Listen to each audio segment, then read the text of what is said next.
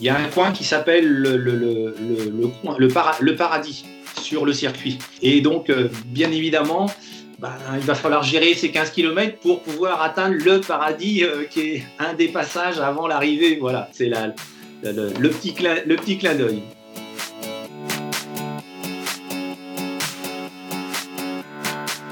Au regard de la période que nous traversons, le paradis pour les coureuses et les coureurs que nous sommes, cela ressemblerait sans doute à un monde où nous pourrions participer aux courses dont nous rêvons. Le paradis, ce serait de s'amasser sur une ligne de départ.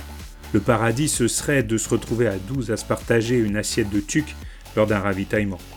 Le paradis, ce serait de refaire la course avec d'autres participantes et participants autour d'une bière. Bref, le paradis doit ressembler un peu au monde d'avant et beaucoup au monde d'après.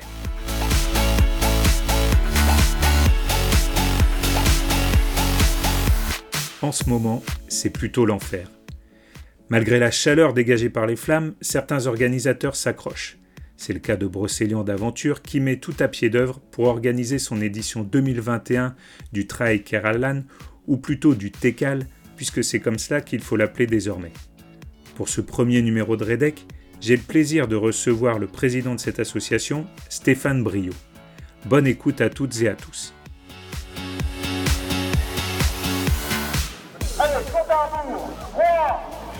2, 1, top départ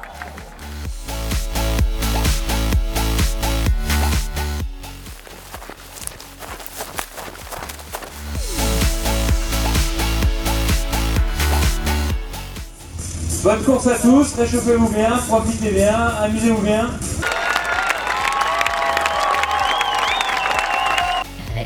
Redec, Redec. Bonjour Stéphane. Alors tout d'abord, je tiens à te remercier d'avoir accepté euh, cette invitation à m'accompagner dans le lancement de ce podcast. Ce numéro, c'est donc le premier, j'espère, d'une longue série. Et euh, donc pour cet épisode, euh, nous allons donc parler du TECAL, la course que tu organises avec l'association Brocélian d'Aventure à Médréac. Justement, pour commencer, est-ce que tu peux nous parler un petit peu du lieu de la course, de ses environs, pour les gens qui, comme moi, ne connaissent pas Médréac et sa région? Ok. Eh ben, avant de, de présenter la course, déjà, moi, je voulais te remercier, Jean-Michel, euh, de m'avoir convié à cette grande première. Et moi, je suis convaincu qu'il y en aura plein d'autres. Donc, euh, c'est un grand honneur euh, d'être le premier et puis d'avoir l'occasion de parler de cette fameuse course, le TECAL. Alors, c'est une course qui a lieu sur la commune de Médréac. Alors, pour situer géographiquement la commune de Médréac, elle est à peu près au nord-ouest de l'île Les Vilaines, en direction, alors quand on arrive de Rennes, en direction de, Saint-Brieuc. Euh, et elle est, euh, au nord-ouest de l'île des Vilaines et elle jouxte, les Côtes d'Armor. Donc elle n'est pas très loin euh, des Côtes d'Armor aussi. Et de Rennes, elle est à peu près à 30 minutes. Donc c'est une commune qui est assez proche de, assez proche de Rennes.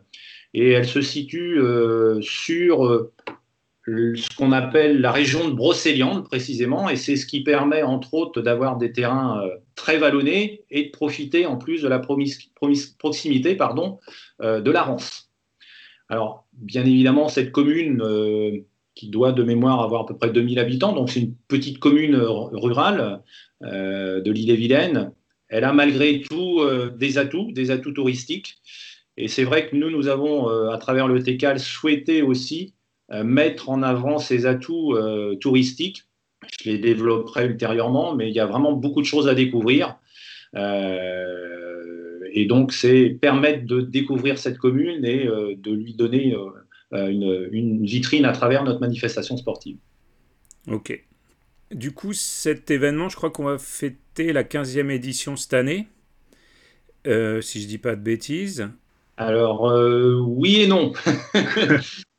oui et non, parce que euh, je vais le développer tout à l'heure, effectivement, puisque tu, je pense que tu vas m'interroger sur l'histoire de la, de, la, de la course.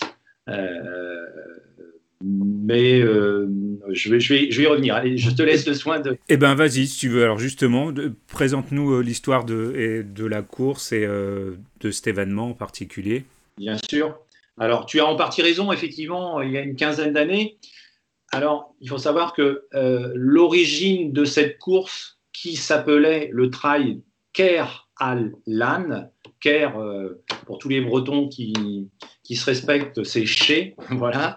al Lan, c'est le nom d'un centre de vacances en fait qui surplombe le lac de Rofemel, qui est un des, un des, un, des passages de, de, la course.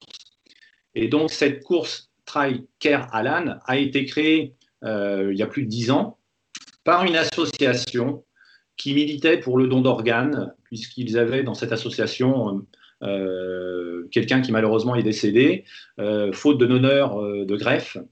Et donc, ils avaient souhaité euh, militer justement sur, euh, sur le don d'organes en créant une association et en se disant la chose suivante, ben, euh, avec le développement du trail, de la course nature, c'est peut-être l'opportunité de pouvoir sensibiliser les gens le jour d'une course et en l'occurrence le jour de cette course. Et puis, ce fait que l'association a été dissoute en 2016-2017 nous, parallèlement à ça, Brocéliande d'Aventure, nous souhaitions euh, créer notre propre trail et qui plus est dans un secteur peu connu euh, du bassin rennais et de l'île-et-Vilaine. Comme je connaissais euh, le président de cette association, Fabrice Huré, que l'on voit beaucoup sur les réseaux sociaux, puisque malgré la dissolution de son association, lui continue à militer sur la dialyse de nuit, sur le don d'organes. C'est quelqu'un qui est très investi sur ces sujets-là. Donc, je lui avais dit, bah, écoute, Fabrice, euh, nous, chez Brocéliande d'Aventure, euh, on souhaite euh, créer notre propre trail. Moi, ce que je te propose, c'est de reprendre votre bébé et puis de le mixer à la sauce Brocéliande d'Aventure.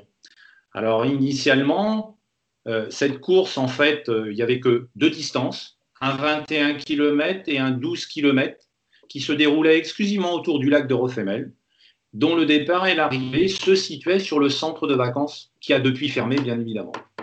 Hein, et donc, euh, voilà en fait la genèse de, ce trail. Alors, depuis que nous l'avons repris, nous, en 2017, alors on a fait une édition zéro en 2017 et on a purement et simplement effacé euh, euh, le nom de la course Care Al Lan et puis on a mis l'acronyme TKAL, comme ça se fait beaucoup dans beaucoup d'organisations de trail trouver ça plus sympa, euh, et puis plus court à dire, euh, plus, plus mémorisable. Ok. Et du coup, euh, l'association dont tu parlais, est-ce que c'est l'association de l'élan pour Ruben, justement? Parce que c'est, je crois que vous courez, du coup, les bénéfices de la course vont pour cet assaut Alors, non. L'association dont je te parle, qui est à la création de, de, de, la course, donc elle, elle n'existe plus. Par contre, effectivement, l'association L'élan pour Ruben, c'est une association que l'on soutient pour la troisième édition euh, du TECAL. Euh, et effectivement, elle est, euh, elle est présentée sur le site de l'épreuve. Et chaque année, nous, on, souhaite d'ailleurs soutenir une association. Alors, ce sont souvent plutôt des petites associations locales qui, à notre sens, euh, méritent davantage d'être soutenues financièrement que les grosses, grosses structures. Alors, je ne dis pas qu'elles n'ont pas besoin, bien évidemment, d'être soutenues, mais en tous les cas, on préfère mettre plus en avance les, associations locales. Et donc, pour, euh, pour la troisième édition, euh, on, soutient donc l'élan, l'association L'élan pour Ruben. Ok. Du coup, je pense à, justement à l'organisation. Est-ce que c'est une grosse asso, de Aventure, du coup? Est-ce que vous êtes nombreux pour l'organisation de cette course? J'imagine que oui, vu la taille de l'événement. Oui, alors euh, l'association Brocéliande Aventure qui existe depuis 11 ans euh, a euh, ouais, 60, 60, une soixantaine d'adhérents, 60 adhérents, et on fonctionne sous le, mode, sous le mode associatif. c'est une association qui vit bien et qui a bien grandi parce qu'il y a 11 ans, nous étions une dizaine simplement. Et puis au fil des années, le noyau a grossi. L'idée étant euh, ben, de pouvoir échanger euh, le plaisir de courir ensemble, euh, d'aimer la nature et donc de, profiter de, moments fort sympathiques pour aller courir ensemble. Et, puis, et donc derrière, ben, l'association en tant que telle a 60 adhérents et bien évidemment ils sont tous concernés par euh, l'organisation du TECAL, même s'il y a un comité d'organisation qui est constitué d'une quinzaine euh, d'adhérents. mais tous les adhérents sont bénévoles le jour de la manifestation et donc ils se sentent totalement impliqués d'une année sur l'autre même s'il n'y a eu que deux éditions plus l'édition euh, zéro, euh, ils sont tous partants euh, d'une année sur l'autre. Il n'y a pas eu un peu de défection, justement, on sort un peu du sujet, mais par rapport au, Covid et puis bah, l'annulation de l'événement l'année dernière. Et est-ce que les gens, malgré tout, gardent la motivation pour organiser un événement tel que celui-là? Est-ce que toi, tu sens qu'ils ont toujours cette motivation quand même? Ouais, moi je, je, je, je la, la, sens et je la constate. Euh, puisque euh, bah, le comité d'organisation en tant que tel, les 15 membres, euh, reprennent du service systématiquement. Je n'ai pas besoin de leur demander. Donc ça, c'est bien. et puis les, les, les, adhérents, de manière globale, nous font part de leur envie de, de, de, de reparticiper à nouveau à, la manifestation en tant que bénévole. Et puis c'est un moment de convivialité euh, non seulement pour l'association, et puis c'est aussi pour moi en tant que président, euh, c'est un bon moyen de fédérer euh, et de solidifier les relations que l'on que, l'on a. Et, je pense que je, je, suis dans le vrai, le comité d'organisation et les membres du bureau de l'association sont dans le vrai, parce que je pense que si ce n'était pas le cas, l'association n'aurait pas déjà 11 années d'existence et autant d'adhérents présents. Voilà. Ok. Pour revenir donc euh, à la course, tu peux nous parler des différentes épreuves et puis faire peut-être un petit point inscription, euh, puisqu'on est, on va bientôt être à un mois de, l'échéance. Alors, bien évidemment, euh, bah, au niveau des inscriptions, nous ne sommes pas trop surpris du faible taux, parce que pour les raisons que tout le monde connaît, bien évidemment, il y a une telle incertitude que les gens n'osent pas trop s'engager. Alors, pour autant, sur la première course, puisqu'on a, on a euh, trois courses, une rando pédestre, euh, une rando pédestre et une nouveauté, le TCAL Kids, qui est une course pour enfants, qui, a été créée. Euh, on, a, décidé justement de, rajouter cette course-là pour les enfants. Ça permet euh, ben, aux parents qui ne courent pas, euh, pourquoi pas de courir avec le gamin sur le circuit de 500 mètres qui a été dessiné sur la commune. alors qu'il peut faire une boucle comme qu'il peut faire deux boucles, ce sera fonction des âges et des catégories. Mais ça, c'est la nouveauté, le TKL Skid. La rando, alors la rando, il y a une nouveauté pour cette année puisqu'on a créé un nouveau circuit qui va un peu à l'opposé des autres circuits, donc ce qui va permettre aux randonneurs de ne pas être pris avec les coureurs euh, durant, durant les épreuves. Même s'il y a un décalage au niveau des, des départs, bon, on, peut, on peut parfois euh, se trouver coincé avec les marcheurs. Donc euh, voilà, on a décidé de les faire partir. Pour ceux qui connaissent Médréac, il y a un côté voie verte, il y a une voie verte, et on les fait partir côté voie verte précisément. Donc on a, on a récemment créé un, nouveau petit circuit, très bucolique, très champêtre, pas mal de, passages en sous-bois avec des petits singles, des petites montées, pour vraiment le, tout ce qu'un randonneur euh, du dimanche peut trouver et, se faire plaisir sur une, sur une sortie comme ça de 10 km. Donc autrement, on a un 8 km, alors qui a été baptisé le TECAL Pop, donc comme populaire. Alors ça n'a rien de péjoratif, bien évidemment, mais on va dire que 8 km, en fait, c'est euh, c'est la course qui va permettre à des gens qui n'ont pas trop l'habitude de faire une course nature, ben, de pouvoir euh, découvrir ce qu'est une course nature en empruntant une toute petite, partie du circuit du 15 et du 32 km. Euh, donc, il n'y a pas de difficulté majeure, c'est tout plat. Euh, il y a beaucoup de monotraces, pas mal de singles. Le tracé emprunte, comme je disais tout à l'heure, le début du 15 et du 32. D'ailleurs, les trois courses, au départ, ont euh, euh, le, même circuit. Hein, sur, euh, et le 8 km, à un moment, va se retrouver sur un, coin qui s'appelle le, Vallon du Néal, donc c'est une rivière, et c'est à cet endroit-là, en fait, que les chemins se séparent, et, donc ils vont longer la rivière, il y a un petit circuit donc, en sous-bois, donc c'est très champêtre, très nature, et sans difficulté majeure. Alors actuellement, sur cette course, c'est une course qui, sur les deux précédentes éditions, on était à peu près à 300 coureurs sur 400 euh, dossards. Bon, cette année, au vu des circonstances, euh, ça ne se bouscule pas, bien évidemment, puisqu'il y a à peine une quinzaine, il y a 13 inscrits pour le moment. Euh, bon, on, en connaît la raison, donc ça ne nous inquiète pas outre mesure, bien évidemment. La deuxième distance, c'est un 15 km. Alors, euh, c'est une course 15 euh, km avec un dénivelé d'à peu près 350-400 D+. Donc, on commence un petit peu à rentrer dans, une course nature idéale pour véritablement découvrir le trail, avec euh, un petit peu de difficulté, mais sans trop non plus, bien évidemment. on va je pense qu'on a, on a des coureurs qui décident de franchir un cap courant 10 km, 8-10 km tous les dimanches et se disent tiens, bah, j'ai envie de, de, passer à l'étape au-dessus.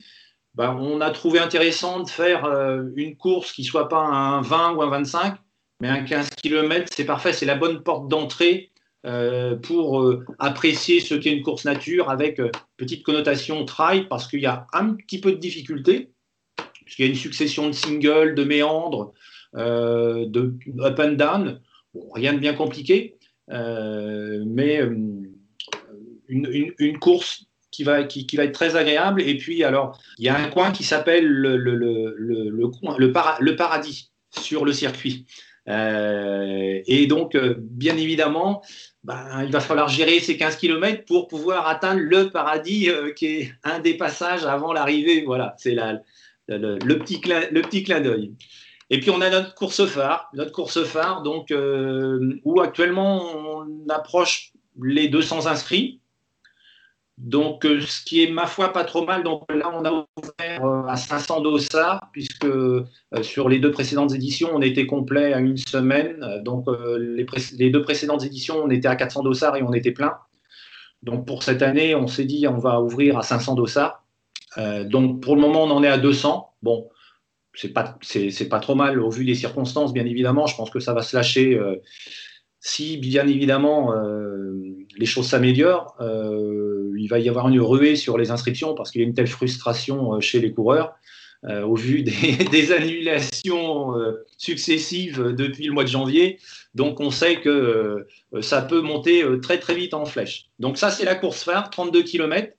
Alors 32 km, mais avec un beau petit dénivelé, puisqu'on est à 1100 D, donc un beau ratio euh, kilomètre dénivelé. Alors je, cite souvent euh, Jérôme Lucas, puisque sur l'édition 0, euh, il avait fait plaisir d'être notre parrain en 2017, sur cette fameuse édition 0. Et alors il avait fini deuxième, il y avait un petit coureur local qui lui avait fait la, misère, voilà. Mais il avait fini deuxième, il devait être en préparation, je crois, de la, Diag euh, à ce moment-là. Donc, euh, bon, en tous les cas, c'était avec grand plaisir qu'il était venu euh, sur notre édition zéro qui ne faisait que 21 km. Et il avait dit au speaker que, en fait, le, le TECAL, c'était un petit guerlédan. Et c'est marrant parce que quand j'ai pu, moi je donc je connais pas du tout le TECAL, mais quand j'ai regardé un petit peu les photos et puis euh, et, les vidéos, c'est exactement l'image que ça m'a donné. J'avais l'impression, alors je pense que c'est dû aussi au côté euh, euh, le lac, enfin tout ça. et effectivement, ça me surprend pas trop. Bien sûr, bien sûr. Donc, ça, c'est sympa de sa part. Et, très souvent, les gens à qui je parle du TECAL, euh, bah, quand je leur dis, vous connaissez le lac de Galeridon Bah oui, oui, oui. Bah, je dis, bah, écoutez, à 30 minutes de Rennes, vous avez la même chose. Euh, c'est tout aussi technique. Si vous voulez vraiment faire la course ou le tour du lac qui fait 18 km, vous pouvez avoir euh, autour de 780, 750 de D+, sur 18 bornes. Donc vous avez vraiment de quoi vous amuser sans aller jusqu'au lac de Galeridon. Et, du coup, le ratio, euh, si je dis pas de bêtises, le ratio euh, D plus kilomètres, il est quasiment euh, identique, voire plus élevé que Gare-les-Dents même. Alors, je, je, voulais pas le dire pour pas me froisser avec l'organisateur du trail de Guerre-les-Dents, mais que j'ai fait plusieurs fois d'ailleurs et que j'ai vraiment aimé. Je le faisais souvent en préparation sur des, sur des longues distances, mais le ratio est plus important que, que, que Guerre-les-Dents, bien évidemment. Donc c'est un, parcours qui est très sportif, très technique. Alors il est, roulant, on va dire, euh, sur euh, le premier tiers, euh, puisqu'on y retrouve la partie circuit du 8 km et du 15. Et alors il peut être compliqué parce que les coureurs qui, bah, qui lâchent un peu trop vite les chevaux, sur les 18 km du parcours qui va faire le tour du lac, ben, il risque d'y avoir quelques déconvenus. Donc, il, est vraiment, il est vraiment très, très, très, très technique. Beaucoup de monotraces autour du lac, donc de la relance permanente, donc très peu de temps de pause, aussi bien en montée qu'en descente. Et puis, bien évidemment, à la sortie de ces 18 km, on va retrouver sur, sur, sur la fin un peu plus de partie roulante. Euh, donc ceux qui ont gardé la fraîcheur, et je pense particulièrement au, peloton de tête, là il y a moyen effectivement d'aller chercher euh, du chrono et des places si on a bien géré euh, les 18 km autour, autour, du lac. Donc 5% maxi de route. Donc tout le restant, 95%, ce n'est que, que, que, du GR, des chemins, euh, donc voilà, ça c'est aussi euh, ce que l'on voulait parce que faire du kilomètre pour 10 km et au final rajouter euh, des portions de bitume, on n'est pas adepte au sein de Brocéliande Aventure, donc on préfère faire moins de la qualité et que ce soit vraiment labellisé trail nature, voilà, et que ce, soit, ce ne soit pas un trail urbain, pour reprendre l'expression à la mode depuis, depuis quelques temps. Donc, moi, je dis souvent, c'est un, trail dans la pure tradition des trails bretons. Rustique, technique, voilà. Comme on les aime. Exactement, exactement. Alors donc, euh, la mise en garde, c'est bien évidemment euh, de savoir bien gérer la portion euh, du GR autour du lac de Rofemel, puisque derrière, bah, ça risque de se payer cash sur, le, sur le retour. Il y a une partie un peu plus roulante du côté, alors c'est les chemins Carrel, et il y a un bois qu'on traverse, s'appelle le bois de Gesbert, voilà, qui sont des parties un petit peu plus roulantes où on, peut remettre la gomme pour, euh, ben, envisager un chrono. Euh, voilà. Et du coup, sur ces parcours, alors tu en as parlé un peu, mais qu'est-ce qu'on peut avoir la chance de voir euh, comme endroit sympa Alors il y a le lac, t'en parlais. Est-ce qu'il y a d'autres un peu curiosités, des choses qui valent le coup? Alors qu'on peut voir le jour du parcours, mais si on passe trop vite, on n'aura peut-être pas la chance de les voir, mais sinon dans lesquels, euh, enfin qu'on peut retourner voir après en famille ou. Euh. Alors il y a, y a, des traces. Nous, de toute façon, euh, en dehors du GR, bah, qui est déjà créé, bien évidemment, il y a un certain nombre de traces que nous, nous avons créées. On en a aussi sous la main pour les prochaines éditions qui pourraient nous permettre d'allonger la distance euh, voilà. Euh, et toujours dans des, sous-bois, euh, dans des singles, des montées-descentes. Il y a vraiment, il y a vraiment un, un, beau terrain de jeu tout autour de la commune à exploiter. Alors après, bien évidemment, il faut avoir les autorisations des propriétaires pour y passer. mais en tous les cas, on, on, œuvre pour que ces trois circuits, et le circuit rando, mais surtout les circuits pédestres, permettent aux gens, aux coureurs, mais aussi aux accompagnants, de pouvoir euh, voir un certain nombre d'intérêts. De, Alors, je vais en citer quelques-uns. Il y a par exemple les, alignements de l'Ampouy. Donc, il y a des menhirs là-bas. Il y a le menhir de la Roche-Carrée. Il y a le vallon de la Rance, bien évidemment, du Néal, la retenue de Refemel. Et puis, il y a une petite chapelle qui s'appelle la chapelle du Val, euh, les 30, le 32 km aura le plaisir euh, de passer juste à côté. C'est une magnifique petite chapelle. Euh, alors, faut la regarder, il faudra la regarder, mais il faudra pas oublier de tourner à un moment en face de la chapelle. Il y aura, vous quitterez un single, et puis là, vous allez avoir le plaisir de prendre un mur de, de face, qui est la nouveauté du parcours. Donc, quelque chose qui va bien casser parce que euh, bon, je pense qu'à part les, les, les, premiers qui pourront le faire en montant, mais la grande majorité de la course, euh, les coureurs vont devoir la faire en marchant parce que avec les mains sur les cuisses, c'est vraiment le, mur par excellence. Du coup, l'emplacement de la chapelle, ça a été voulu en fait. C'est pour qu'on puisse s'arrêter, mettre un cierge pour que la montée se passe bien, c'est ça? C'est un peu ça, c'est un peu ça, exactement. Donc euh, voilà, donc et des endroits, les, les, lieux touristiques là que j'ai cités, ben, les accompagnants qui veulent suivre les, coureurs, ben, peuvent à loisir euh, se stationner, se garer et puis prendre le temps d'admirer justement ces, magnifiques endroits. Euh, juste pour finir sur le parcours, qu'est-ce qu'il en est? Alors, euh, on, en reparlera après des mesures Covid, mais, mais les ravitaillements, est-ce que du coup, sur le, il y a des points de ravitaillement quand même qui ont été imaginés pardon, sur, le, sur le parcours, enfin sur les parcours? Ouais, donc il y a des ravitaillements, mais qui ne seront que liquide. pas de solide. Euh, pas de solide cette année, bien évidemment, euh, compte tenu des mesures. Euh, sur le 8 km, il n'y a que le ravitaillement à l'arrivée qui sera proposé. Sur le 15, il y en a un sur le parcours plus celui de l'arrivée. Et sur le 32, il y en a trois, dont celui de l'arrivée. Mais ce ne seront que des ravitaux liquides et uniquement. Et on se demande même, c'est une réflexion, pour euh, revenir à l'essence même du trail qui, euh, qui est en fait de l'autosuffisance, hein, même euh, sur le plan gestion alimentaire, sur des distances comme ça, de faire que du liquide en ravito et, uniquement que du liquide. Donc, c'est une réflexion qu'on mène. Je pense qu'on y aboutira sur les prochaines éditions. Ouais, ouais, je pense parce que, j'imagine qu'il y a pas mal de coureurs sur des distances comme ça qui partent de toute manière déjà dans l'objectif de ne pas s'arrêter et qui sautent clairement les ravitaillots. Alors peut-être effectivement un coup de flotte pour remplir les, les bidons ou les flasques, mais, euh, mais j'imagine que au, niveau ravitaillement solide sur quelque chose comme ça... Euh, enfin, je ne sais pas du, coup ce qu'il en est, si vraiment les ravitaillements sont beaucoup euh, utilisés ou si ça reste accessoire pour certains, quoi. Bah, euh, sur euh, les éditions précédentes, on a quand même constaté qu'il y avait une grosse consommation.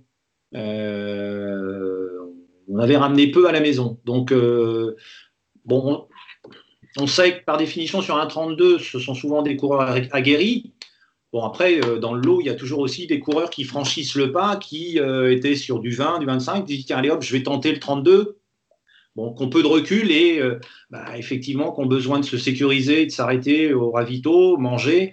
Euh, voilà. Donc, euh, mais comme tu dis, il y a aussi des coureurs majoritairement, pour eux, un 32, c'est, c'est une course, bah, on va dire, un peu normale. Et donc, ne pas avoir de solide, ça ne les dérangera pas outre mesure. Ils auront une barre ou deux avec eux, ça suffira amplement. Donc voilà. Mais mais en tous les cas, l'idée, euh, de revenir à l'essence même de, l'autosuffisance sur des distances comme ça euh, euh, fait son chemin en tous les cas, pour ne rester que sur du ravito liquide. Est-ce que tu peux nous, nous, parler un petit peu des résultats passés, puis des, des palmarès éventuellement? Alors peut-être, on va peut-être pas remonter sur les 15 éditions, mais peut-être celles sur les, enfin, qui ont été organisées les, depuis 2017. Alors, effectivement, moi je vais euh, considérant que 2017 c'est l'édition zéro, c'est euh, la transformation de l'ancienne course euh, avec le, nouveau nom et le Made in Brocéliande d'aventure. Donc 2017, comme je le disais tout à l'heure, il n'y avait que deux courses, un 21 km et un 12 km. Donc sur le, j'ai préparé ça hier soir parce que il y, a un nombre de un nombre de personnes quand même que je ne peux pas mémoriser. donc sur le, sur le, 20 km, le 21 km en 2017 sur l'édition 0, donc chez les hommes, euh, avait gagné Xavier Lemeur devant Jérôme Lucas. Et puis chez les femmes, euh, une personne très connue, euh, Christelle Ménage, et qui finit première devant Élise Caillet.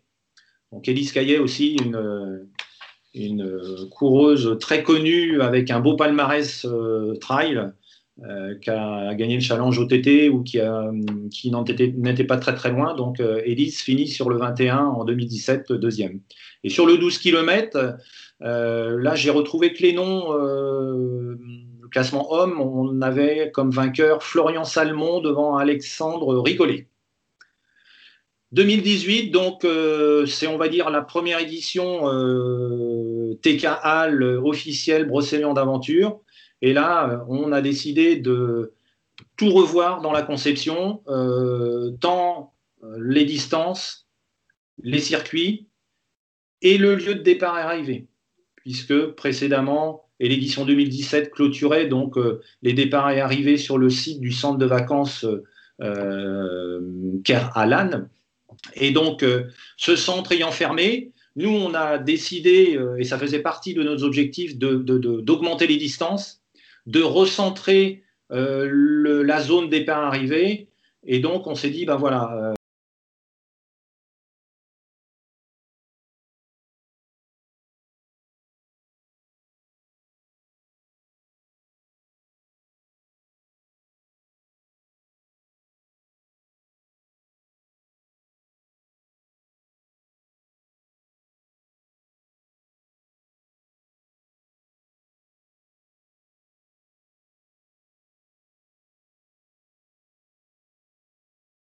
sur un 14 km. Donc, et on n'avait que deux courses en 2018, 30 et 14. Alors sur le 30 km, on a eu la victoire de Jérôme Supy, qui est très connu aussi, qui finit premier devant Frédéric Héon, qui est un très très bon coureur aussi régional. Euh, qui finit deuxième. Et puis sur le 30 km, donc euh, Élise Caillet a pris sa revanche, puisqu'elle finit première euh, sur le 30 km devant Stéphanie Audran, qui est une coureuse aussi très connue, qui finit sur l'Endurance Trail des Corsaires sur le 96, qui finit troisième. Donc un très bon niveau. Donc on a eu un, beau podium sur le 30 km à la fois hommes et femmes. Et puis sur le 14 km, on a eu euh, le régional de l'étape euh, qui a gagné euh, Laurie Bossé, qui est un très très bon coureur, qui s'est inscrit cette année sur le 32. Donc il connaît bien le coin, il s'entraîne très souvent sur le secteur et donc sur le 14 il finit premier devant David Bonin qui est un coureur de l'EAPB, club d'athlètes de Montauban-de-Bretagne qui est un très bon coureur aussi. Et puis sur le 14 féminin, donc c'est Mélissa Richardot qui gagne devant euh, Annabelle Attel. 2019, on s'est dit que 2018, ça s'était bien déroulé pour une première. On a cherché euh, de nouvelles traces. Euh, et donc, on a augmenté le 30 de 2 km pour le passer à 32 et il est dans sa version actuelle pour, pour l'édition, la troisième édition. Et puis le 14, on a rajouté un kilomètre de plus parce qu'on avait trouvé d'autres traces. On est toujours dans la recherche de traces supplémentaires. Et donc, euh, sur 2019, ben là, on avait euh, déjà une bonne pléiade de bons coureurs sur toutes les courses, particulièrement sur l'épreuve phare sur le 32. Et on avait comme parrain cette année-là Francis Garnier, donc qui s'est déplacé et ben, il a bien fait de se déplacer parce que sur le 32, il a remporté l'édition devant Laurie Bossé, justement, qui était passé sur le 32. Voilà. Alors il a eu fort à faire puisque je crois que Francis, il a dû, euh, il a dû attendre les dix derniers kilomètres avant de lâcher Laurie Bossé. Donc euh, voilà. Euh, il, a, il, finit, il finit donc premier. Et puis chez les femmes, sur le 32, ben, on retrouve Elise Caillet à nouveau. Devant Fatia Serbouti, qui est une coureuse de Loire-Atlantique, alors qui est très connue, qui a un très très bon niveau, qui a fait le marathon des sables. Euh, et donc, elle s'est déplacée. Et ça, c'est. J'ai une anecdote d'ailleurs sur Fatia, parce qu'elle a été. Euh, elle a été interviewée par le speaker euh, de, la manifestation et ben, elle était enchantée de s'être déplacée parce qu'en Loire-Atlantique, ben, il n'y a pas de terrain très vallonné, c'est assez plat. Et euh, ben, une heure et demie de Nantes, elle s'est dit, ben, effectivement, là, il y a du terrain pour aller s'entraîner. Et euh, elle, a, vraiment été agréablement surpris de, voir la technicité euh, du parcours et la difficulté que ça pouvait engendrer. Donc, un beau petit plateau sur le 32 gagnant. Et puis sur le 15 km homme, eh ben, après Jérôme Supy, ben, c'est le frère Laurent qui gagne sur le 15 km devant Nicolas Barbier, et puis sur le 15 femmes, c'est Michel Orlan devant euh, Jocelyne Lunel, qui sont des coureuses euh, locales de l'EAPB. Et puis dernière course, donc le 8 km qui était euh, la nouveauté pour 2018. Et donc sur le 8 km, on a eu chez les hommes David Muri qui finit premier devant Rémi Rosier. Et chez les femmes, Marjolaine Busson devant Marilène Lechâtre. Donc des, coureurs locaux. Hein, voilà. Donc voilà globalement les résultats sur, sur, les trois dernières, années d'une manière générale, on est vraiment sur des coureurs locaux, comme à part euh, comment euh, j'ai zappé, qui était le parrain 2018, honte à moi, Francis Garnier. Mais euh, sinon, beaucoup de coureurs locaux quoi dans le palmarès et, et sur la course. Ouais, ouais, beaucoup de gens. alors locaux, bien sûr, sur le département ille mais il y a beaucoup aussi venant des Côtes d'Armor. les Côtes d'Armor sont, sont, limitrophes, donc voilà. Euh, pas mal de coureurs euh, d'un très bon niveau. De toute façon, on sait que les Bretons ont un très très bon niveau en trail. Euh, donc voilà. Donc nous, on est content parce qu'effectivement, quand on regarde les inscrits, globalement, c'est des gens qui ont quand même un bon passé, un bon vécu de coureurs, de trailers avec de bons résultats. Donc quand ces gens-là viennent sur nos courses, on se dit, ben, ouais, on est dans le vrai, dans la mise en place des circuits, dans ce que l'on recherche en termes de courses, de technicité. Donc, euh, c'est ça qui nous motive à vouloir continuer, quand bien même en ce moment on passe une petite période délicate, mais ça ne nous, euh, ça ne nous démotive absolument pas. Euh, Je voulais savoir du coup ce que, bah, ce que vous faites, euh, alors si vous faites des choses euh, en ce qui concerne l'environnement du coup dans le cadre de cet événement. Alors je ne sais pas si euh, c'est par exemple l'inscription dans, dans un programme en particulier ou si c'est des, des, mesures que vous prenez pour, pour, les ravitaillements par exemple, ce genre de choses. Alors les mesures, elles sont assez simples. C'est euh, depuis 2019, en fait, euh, nous, on veut labelliser le TECAL comme euh, étant une traille éco-responsable. Et donc, ça veut dire quoi? Ça veut dire qu'il n'y a plus de gobelet sur les ravitaillements. Chaque coureur a son propre gobelet avec lui. Donc, c'est clairement indiqué d'ailleurs sur le site de l'épreuve. Personne ne devra être surpris. Euh, et il n'y aura pas du tout de gobelet, on sera euh, tolérance zéro. Alors pourquoi? Parce que bien évidemment, quand bien même il y a des sacs poubelles qui se situent à la sortie des ravitaillements, euh, on a toujours, on a toujours des irréductibles pour jeter le gobelet 3 mètres après le sac poubelle. voilà, donc c'est pas très sympa. Et pour le lieu, qui plus est, si celui-ci est privé et on a l'autorisation du propriétaire. Et deux, pour le bénévole ou les bénévoles présents, parce qu'il ne faut pas les oublier. Il euh, faut essayer de leur faciliter la tâche le jour J. Donc voilà, donc pour ces raisons-là, euh, pas de gobelet. C'est la mesure phare d'ailleurs depuis 2019.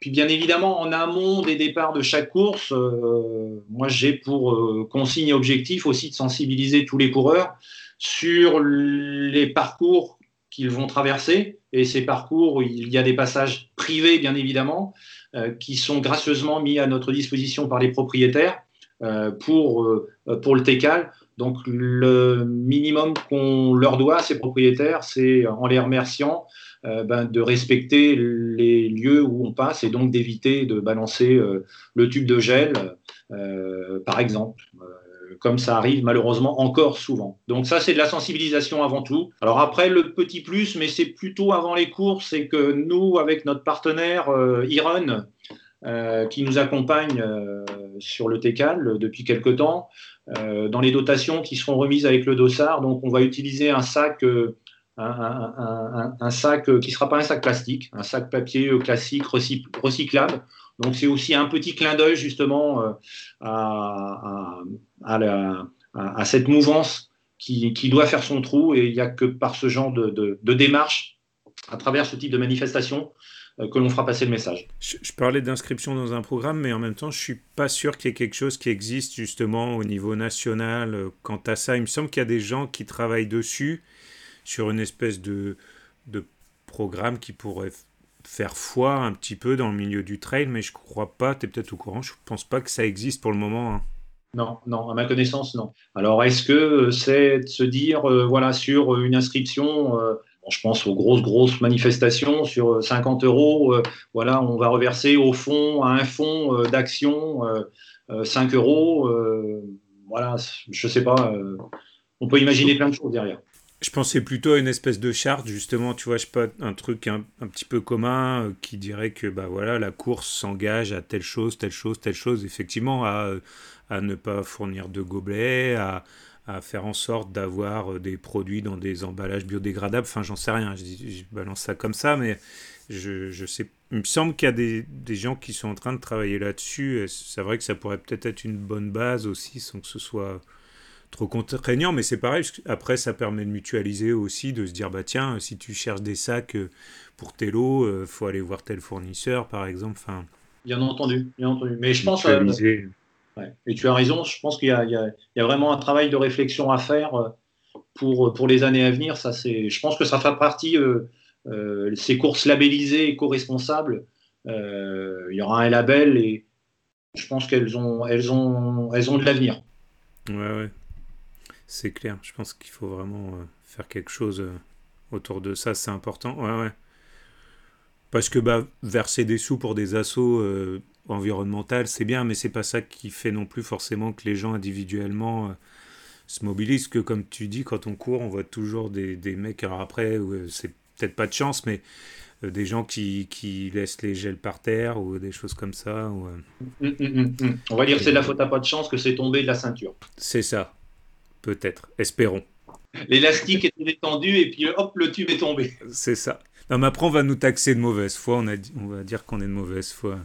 Sinon, alors, autres mesures, mais bon, qui sont liées au contexte actuel, actuel mais quelles sont les mesures en fait prises bah, par rapport au Covid justement si la course et on croise les doigts pour qu'elle ait lieu mais qu'est-ce qui va être mis en place justement pour la sécurité sanitaire entre guillemets? Alors on a déposé, nous, nos dossiers en préfecture, puisqu'on on, on, traverse des communes faisant partie du département Ille-et-Vilaine et Côte-d'Armor. Donc, nous, on a, on a euh, euh, deux préfectures, donc deux dossiers, et on a anticipé, bien évidemment, euh, la perspective que l'on ait un accord, mais avec des contraintes sanitaires.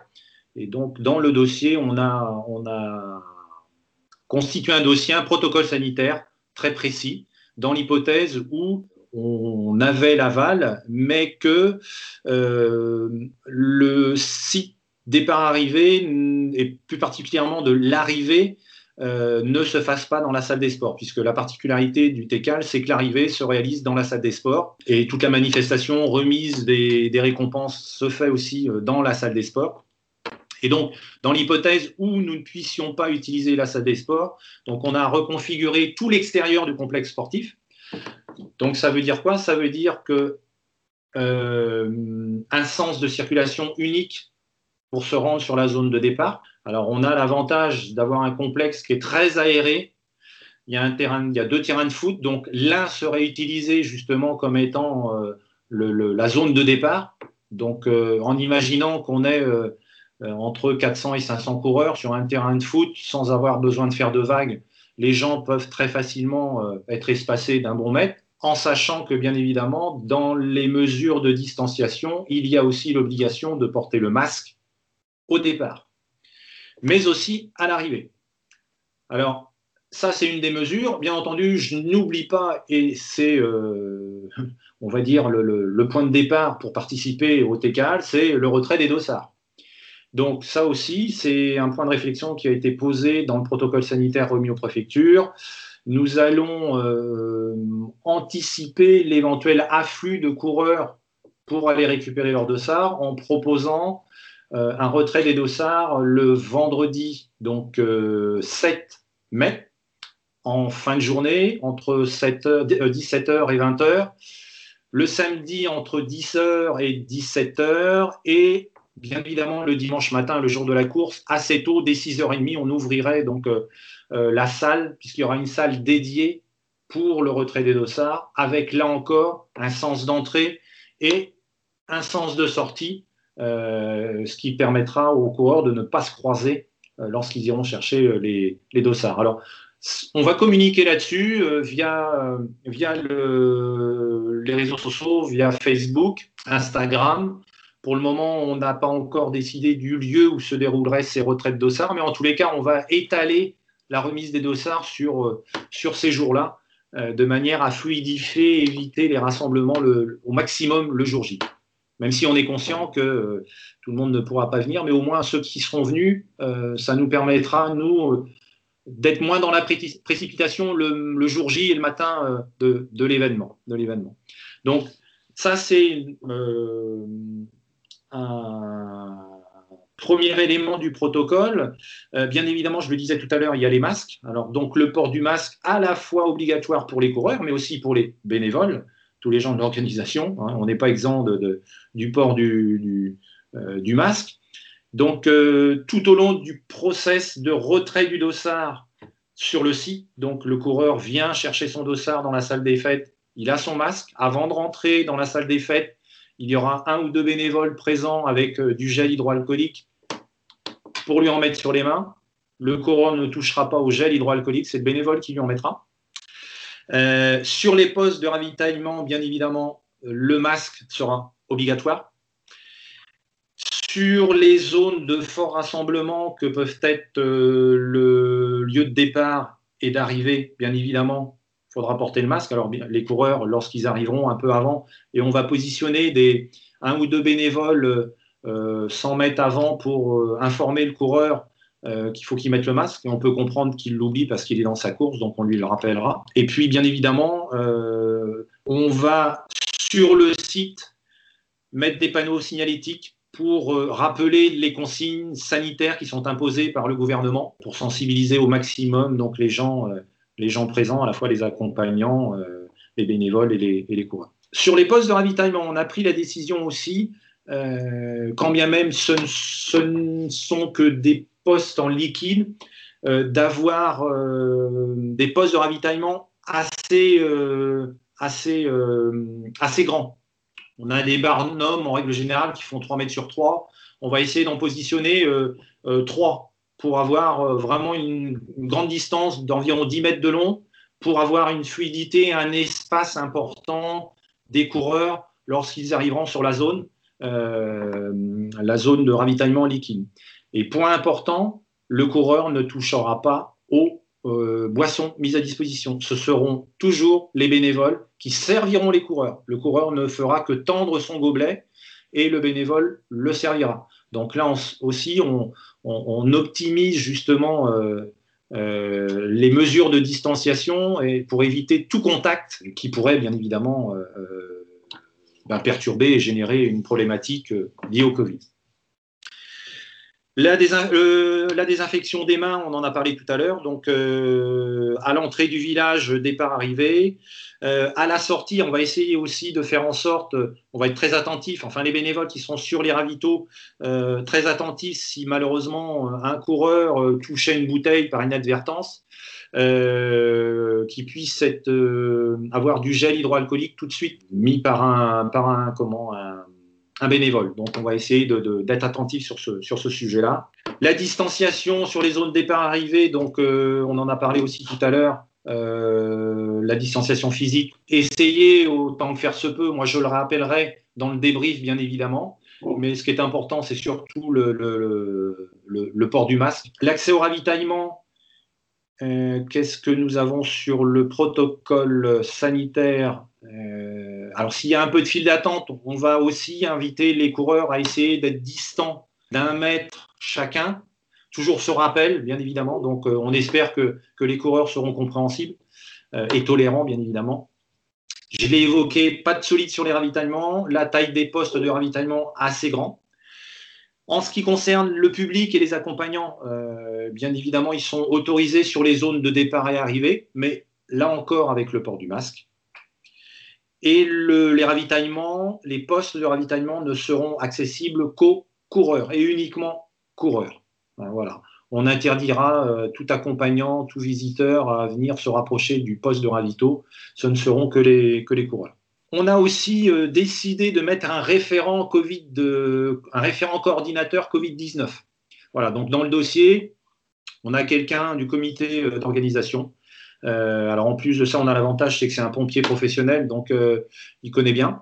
Donc, euh, si ça peut rassurer la préfecture, les préfectures, ben voilà, on a un référent qui sera en lien avec le poste de secours présent. Donc, ça facilitera les éventuels soucis liés aux mesures, au protocole sanitaire.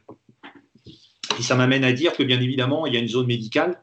Ça, de toute façon, elle est obligatoire, mais elle l'est d'autant plus aujourd'hui avec ce que l'on vit, c'est que donc on aura un espace qui sera dédié dans un bâtiment annexe euh, au complexe sportif, donc totalement indépendant, euh, avec euh, une salle dédiée donc pour tout ce qui est bobologie lié à la course, et on aura une salle à côté dans l'hypothèse où, on aura une suspicion, quelqu'un qui avait fait un malaise et puis bon, on suspecte le Covid-19, donc une salle qui permettra d'isoler cette personne voilà, qui, sera, euh, euh, qui ne sera absolument pas en communication avec euh, l'autre salle de bobologie. Voilà. Donc on, a travaillé en ce sens. On espère que ça permettra aux préfectures concernées de voir que ben, le travail que l'on fait est vraiment un travail de fond. on met tous les atouts de notre côté pour, pour se dire qu'on sera prêt le jour J. si on nous donne l'accord, mais dans une configuration qui n'est pas celle qui était sur les précédentes éditions. Mais en tous les cas, on sera prêt pour la réaliser, cette troisième édition, euh, dans un contexte avec un protocole qui, euh, pour nous, est déjà préparé, euh, voilà, dans l'hypothèse. J'imagine qu'il n'y aura pas d'accès aux sanitaires pour d'éventuelles douches suite à la course? Non, malheureusement, lors de la dernière réunion que nous avons eue, la question a été soulevée. C'est trop compliqué à gérer. à l'instant T, c'est compliqué. Après la course, ça va l'être d'autant plus parce qu'il faudra nettoyer les sanitaires. Et on ne veut pas exposer nos bénévoles à un risque comme celui-ci. Donc, ben, il faudra prendre ses dispositions. Voilà. Non, mais c'est pour ça que ça valait le coup de le rappeler. C'est pas du tout un reproche, mais je pense que maintenant les gens ont conscience de ça aussi, quoi, de toute manière que ça fait partie des choses qui sont pas faciles et qui sont même pas possibles à mettre en place. Bien sûr, bien sûr. Et bon, nous en sommes les premiers isolés parce que c'est vrai que euh, bah, c'est le genre de choses où euh, bah, c'est vrai que d'avoir des toilettes, euh, d'avoir éventuellement des douches, bah, c'est du confort supplémentaire, bien évidemment, mais là, euh, on essaye de minimiser au maximum et, de, maîtriser au maximum les, risques. Euh, et donc, ben, ça passe par malheureusement la fermeture euh, des, toilettes et des douches, tout simplement.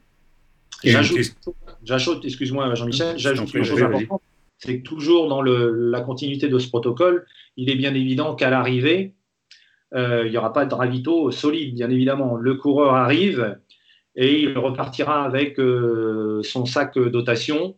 Euh, et puis, ben, en lui souhaitant à l'année prochaine et en lui demandant s'il a apprécié et s'il a passé une bonne matinée lors de cette édition du TECAL. Voilà, malheureusement, ça se terminera un petit peu comme ça. Bon, je pense que les gens sont compréhensibles. voilà, l'objectif, c'est encore une fois c'est que cette course ait lieu, quand bien même derrière, malheureusement, elle se réaliserait dans une autre condition que celle que l'on souhaitait, euh, mais elle se réaliserait, et ça c'est important. Après, euh, bah, toutes ces petites choses, le ravitaillement à l'arrivée, euh, les ostéopathes à disposition, parce que sur les deux précédentes éditions, on avait des ostéopathes, des étudiants ostéopathes à disposition des coureurs après. Donc bah, ça, malheureusement, il n'y aura pas. donc, euh, donc voilà. C'était la question que j'allais poser, mais du coup, tu as, répondu partiellement, parce que je pense que c'est la question que tout le monde se pose, c'est est-ce qu'on pourra boire une bière à l'arrivée? Mais non. Bah non. bah non, bah non, bah ouais.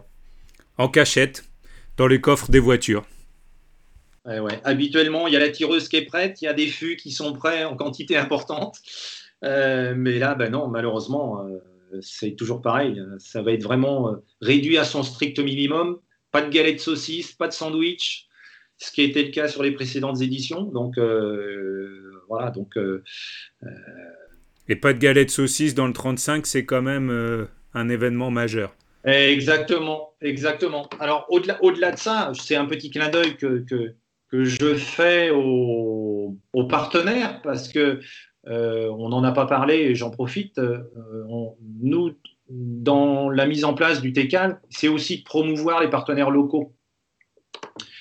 Et donc, en ce qui concerne les galettes saucisses, donc on a des, producteurs locaux de Médréac qui nous euh, permettent justement ben d'avoir des galettes et des saucisses bretonnes de très bonne qualité. Et on avait, là, en 2019, euh, ben, on avait vu un peu juste, puisqu'il y avait une razzia sur les galettes de saucisses. Alors, il avait fait super beau, comme actuellement, et donc on s'était fait avoir, euh, voilà.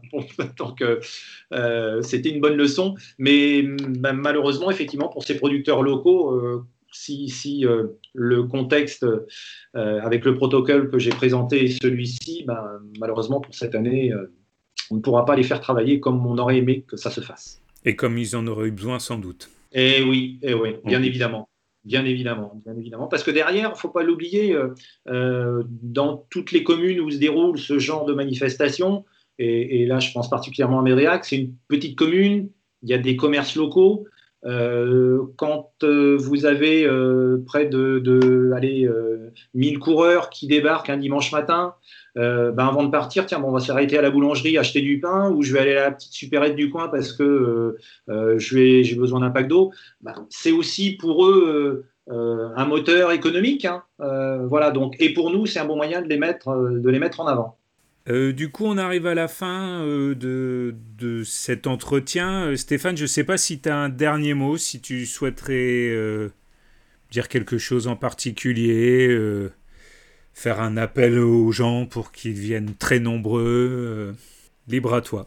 Faire un appel, bien sûr, malgré l'incertitude qui plane actuellement, je les invite à aller sur la plateforme ClickEgo, s'inscrire, en sachant que on rembourse on rembourse les inscriptions, alors avec euh, un petit notable quand même, puisque euh, on parlait tout à l'heure de l'association que nous soutenons, donc l'élan pour Ruben. Euh, l'année dernière, c'était aussi cette association que nous soutenions, et malheureusement, l'édition n'ayant pas eu lieu, on n'a pas pu les soutenir financièrement. Donc cette année, si malheureusement le TECAL était annulé, on a décidé de euh, conserver un euro sur chaque inscription, malgré tout, pour reverser ces un euro justement à cette association, euh, tout simplement. Ce qui veut dire que tout le, euh, restant est remboursé aux coureurs. donc voilà, donc je, je, ne peux que vous inviter, vous ne prenez aucun risque, filez sur ClickEgo, vous inscrire. nous, on garde espoir on s'est réunis, on a commencé à se réunir au mois de décembre à raison de toutes les trois semaines. Donc le comité d'organisation se réunissait toutes les trois semaines. On se réunit à nouveau mi-avril. Donc euh, on est toujours dans une dynamique euh, pour que cette manifestation ait lieu. Nous, on souhaite bien évidemment que le TECAL soit une course référente sur la Bretagne. Je pense sincèrement qu'on a des atouts, que la région et la commune a des atouts. On a un magnifique terrain de jeu. Euh, pour, pourquoi pas un jour, euh, se dire que le TECAL soit un support au championnat de Bretagne de trail court, parce que euh, ça s'y prête, très, très honnêtement, ça s'y prête. Et puis, je voudrais profiter aussi de l'antenne que tu, que tu me donnes pour bien évidemment remercier tous les partenaires qui nous font confiance, parce que sans eux, ça peut être compliqué de mettre sur pied une manifestation comme celle-ci. Euh, ça représente un budget indéniable. Donc, on a quelques partenaires institutionnels qui nous accompagnent. Alors, je ne vais pas les citer, ils se reconnaîtront. Donc, encore une fois, je voudrais, les, remercier, quelle que soit leur importance. Ils ont leur place euh, au TECAL. Euh, et grâce à eux, donc, l'édition 2017, 2018, 2019 donc, a pu avoir lieu. Les prochaines auront lieu. Donc, encore merci. Et puis, bien évidemment, euh, je terminerai là-dessus, euh, avec un remerciement tout particulier au comité d'organisation qui m'accompagne dans la mise en place du TECAL. Euh, nous sommes une équipe très dynamique, plein d'enthousiasme. Ça se voit au sein de la team Brocéliande d'Aventure. nous avons plaisir à nous retrouver pour préparer ce fameux TECAL. Et puis un remerciement pour terminer aux bénévoles parce que sans bénévoles, j'ai toujours l'habitude de dire, pas de bénévoles, pas de course, pas de manifestation. Et on sait qu'aujourd'hui, euh, les bénévoles, euh, il y a cette crainte avec le Covid euh, bah, de devoir être exposés. Nous, nos bénévoles, pour le moment, dans leur grande majorité, on est à plus de 70 bénévoles, sachant qu'on est à une centaine de bénévoles sur chaque édition. Donc, on a déjà à peu près 70 bénévoles qui nous ont donné leur accord. Donc, je voulais les remercier aussi de vive voix. Euh, parce qu'ils sont partie prenante dans la réussite du TECAL euh, et je ne les oublie pas non plus. Voilà. Eh bien écoute, on espère qu'on aura l'occasion de les croiser, ces bénévoles justement. Je sais pas si ça va donner envie euh, aux auditeurs, mais moi qui me suis inscrit sur ce TECAL que je ne connais absolument pas, du coup ça m'a donné encore plus envie. Donc je croise tous les doigts de main, de pied, pour que cette édition ait, ait bien lieu. Euh, je rappelle juste que je mettrai, euh, du coup, sur la page Facebook de, de Redex, je mettrai tous les contacts, euh, bah, le lien ClickEgo, le lien vers la page Facebook du TECAL, vers le site, voilà, pour que les auditeurs aient toutes les informations. Et puis, ben, écoute, je voulais te remercier euh, encore pour, euh, pour ta confiance, euh, Stéphane, d'avoir accepté encore une fois ce premier rendez-vous. Et puis, je, vous souhaite bon courage à toi et puis à toute l'équipe de Brocéliande d'Aventure pour l'organisation de ce rendez-vous, en espérant s'y croiser. Ok, merci beaucoup Jean-Michel de m'avoir fait confiance aussi pour cette première. Euh, je suis convaincu qu'il y en aura plein d'autres. En tout cas, ton initiative est, bien accueillie en ce qui nous concerne. Elle le sera euh, auprès de tous les prochains intervenants que tu vas solliciter. Bah écoute, merci beaucoup. Croisons les doigts. Et au 9 mai, Jean-Michel. Ah, avec grand plaisir, j'espère, je m'y prépare. Parfait. Quant à vous, chères auditrices et auditeurs, j'espère que ce premier numéro de Redec vous aura intéressé. N'hésitez pas à liker, à partager, mais aussi à m'envoyer un message pour me dire ce qui vous a plu ou pas. Si vous êtes organisateur de courses, club, professionnel intervenant directement ou indirectement dans l'univers du trail, et que vous souhaitez faire parler de vous, contactez-moi pour que nous en échangions. Je vous dis merci et à bientôt pour un nouvel épisode de Redec.